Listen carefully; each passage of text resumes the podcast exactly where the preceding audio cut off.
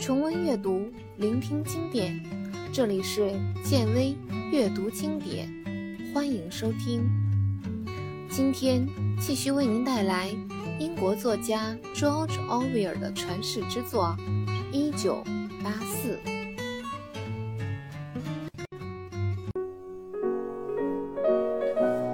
三十岁到四十岁的女人一组，一个女人用刺耳的声音大声地说：“三十岁到四十岁的，请你们都站好了。”温斯顿听完，连忙跳到电子屏幕前站好。一个年轻妇女出现在电子屏幕里，她身穿运动衣，脚穿球鞋，虽然身形消瘦，但是肌肉很结实。请屈伸胳膊，跟我一起做。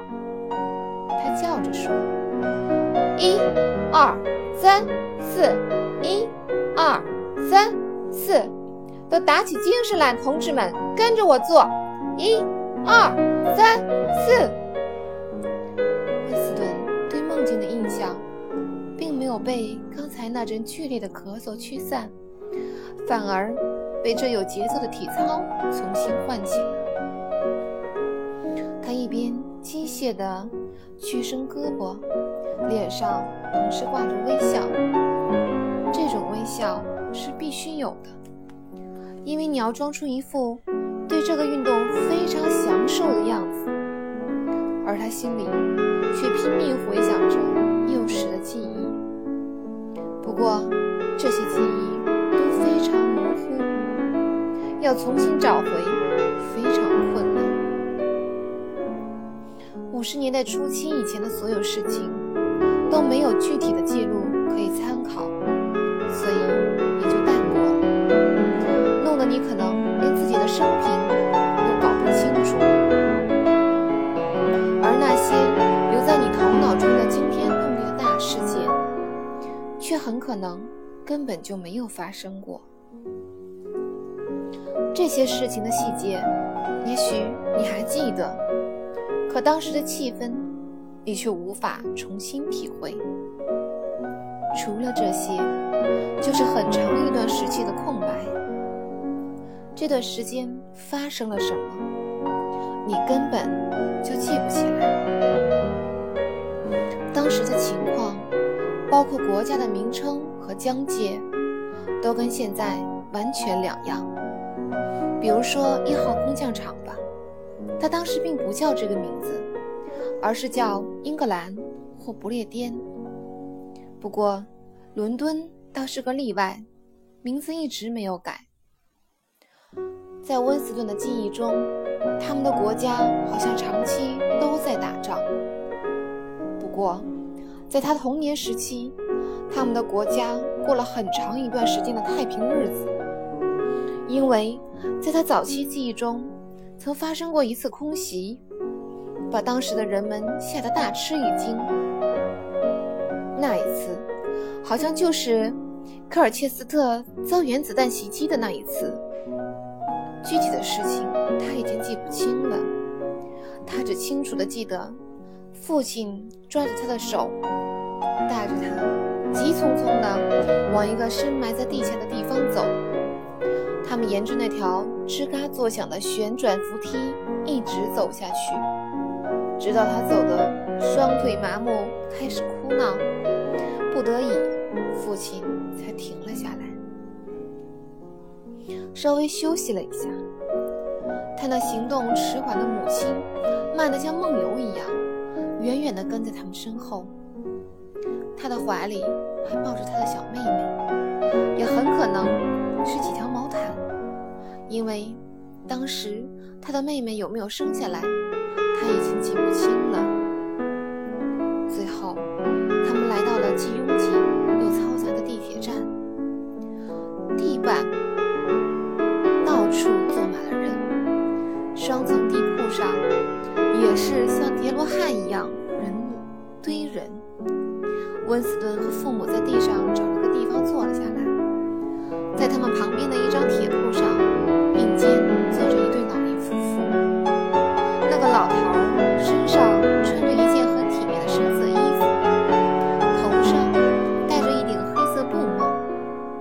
把布帽推到脑后，露出了一头白发。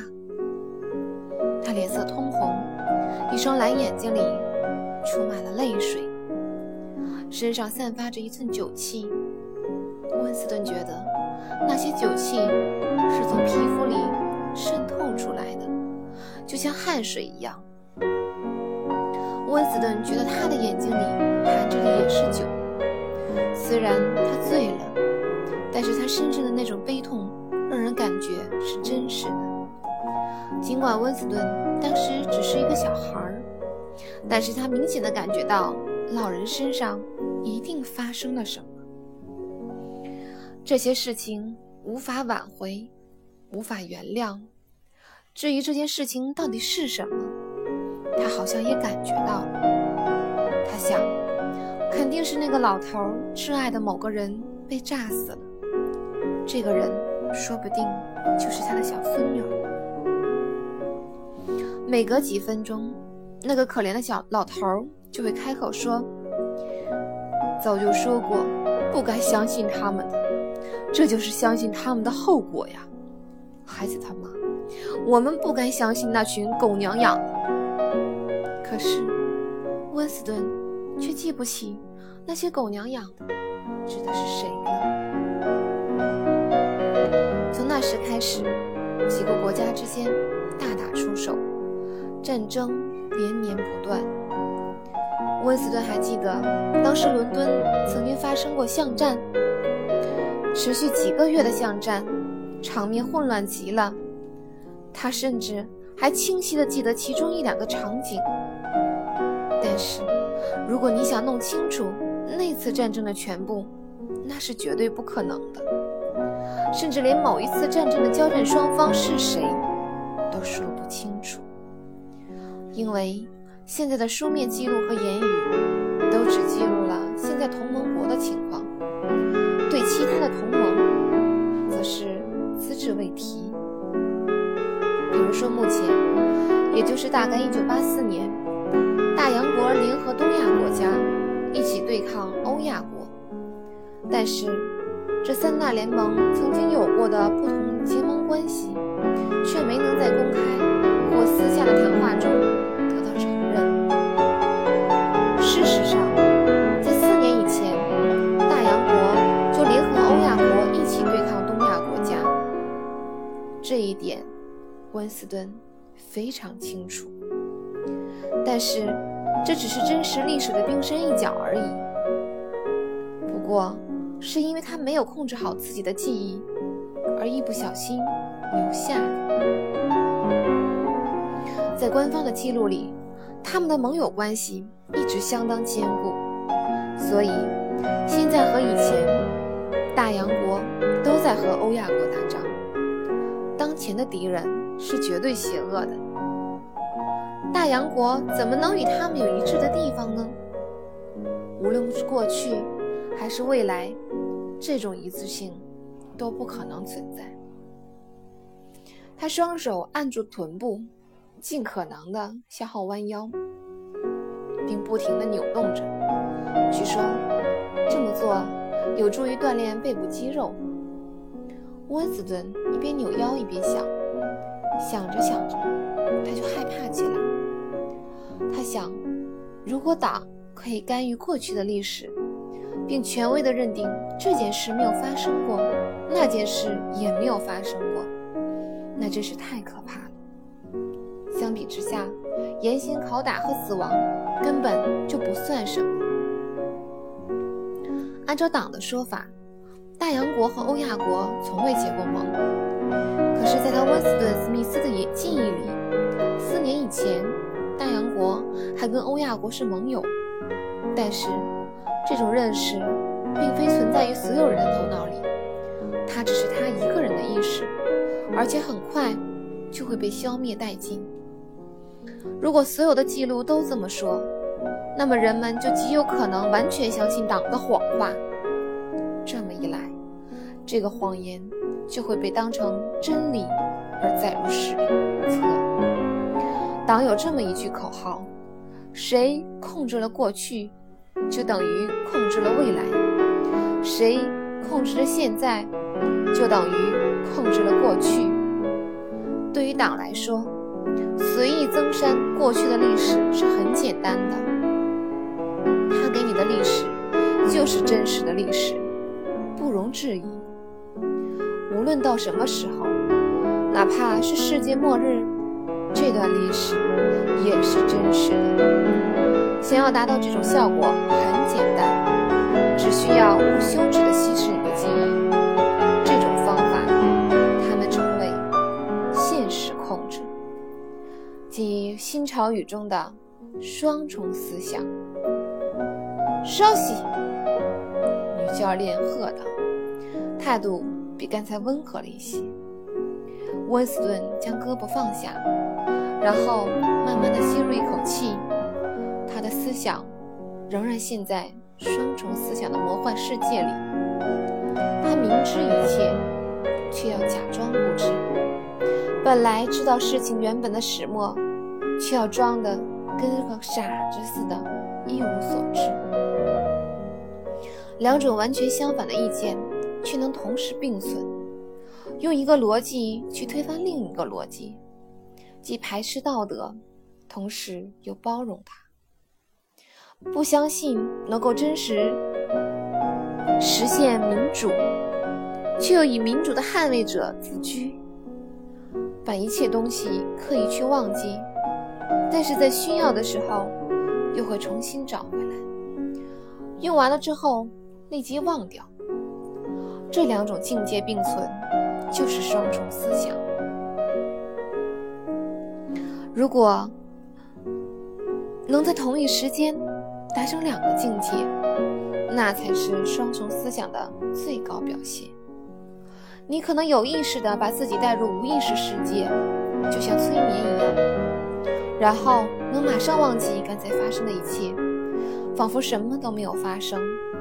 想要了解什么是双重思想，就得先学会双重思想的思维方法。这时，女教练又喊立正了，然后热情地说：“现在看谁能碰到脚趾。”好。开始了，同志们，请将身体弯向腰部以下。一、二。这时，温斯顿感到一阵剧痛从他的脚肿到屁股之间的部位传来，于是开始担心自己会不会又因此而咳嗽起来。每次做这一节体操时，他都会这样，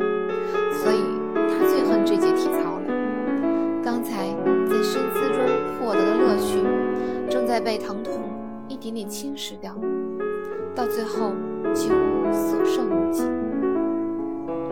在他看来，历史不仅仅是被篡改，简直就是被彻底摧毁。因为在没有任何记录的情况下，哪怕是最明显的事实，你也无法仅仅依据自己的记忆就做出正确的判断。他努力让自己回想起哪一年第一次听到老大哥的名字，最终还是没有确定，可能是六十年代，也可能不是。当然了，在党史里，老大哥肯定是从建党时期却一直担任党的领导人和监护人的。他的伟业甚至可以追溯到三四十年代，那是一个特殊的年代。当时的资本家们还戴着奇形怪状的高礼帽，出门便乘坐锃亮的大汽车，或者是两边掀着玻璃玻璃窗的马车。这种传说是不是真的，无法可知。温斯顿甚至连党的确切生日都不记得了。但是有一点他能确定，那就是。在一九六零年以前，根本没有“英社”这个说法。这个词在旧词汇中被称作“英国社会主义”，那历史就更悠久了。这个词在很久以前就已经开始流行了。每件事都让人琢磨不透，心里怀疑，但是又找不着其他什么证据。不过，说实话，有的谎言即使没有证据，你也能知道它是假的。比如说飞机，据党史记载，是党发明了飞机，这很明显是谎话，因为从他小时候起，飞机就有了。但是，由于你没有任何证据，所以你根本没法证明这一事实。在这一生当中，他只有一次掌握了一些可以明确证实某个事实纯属伪造的证据。不过那一次，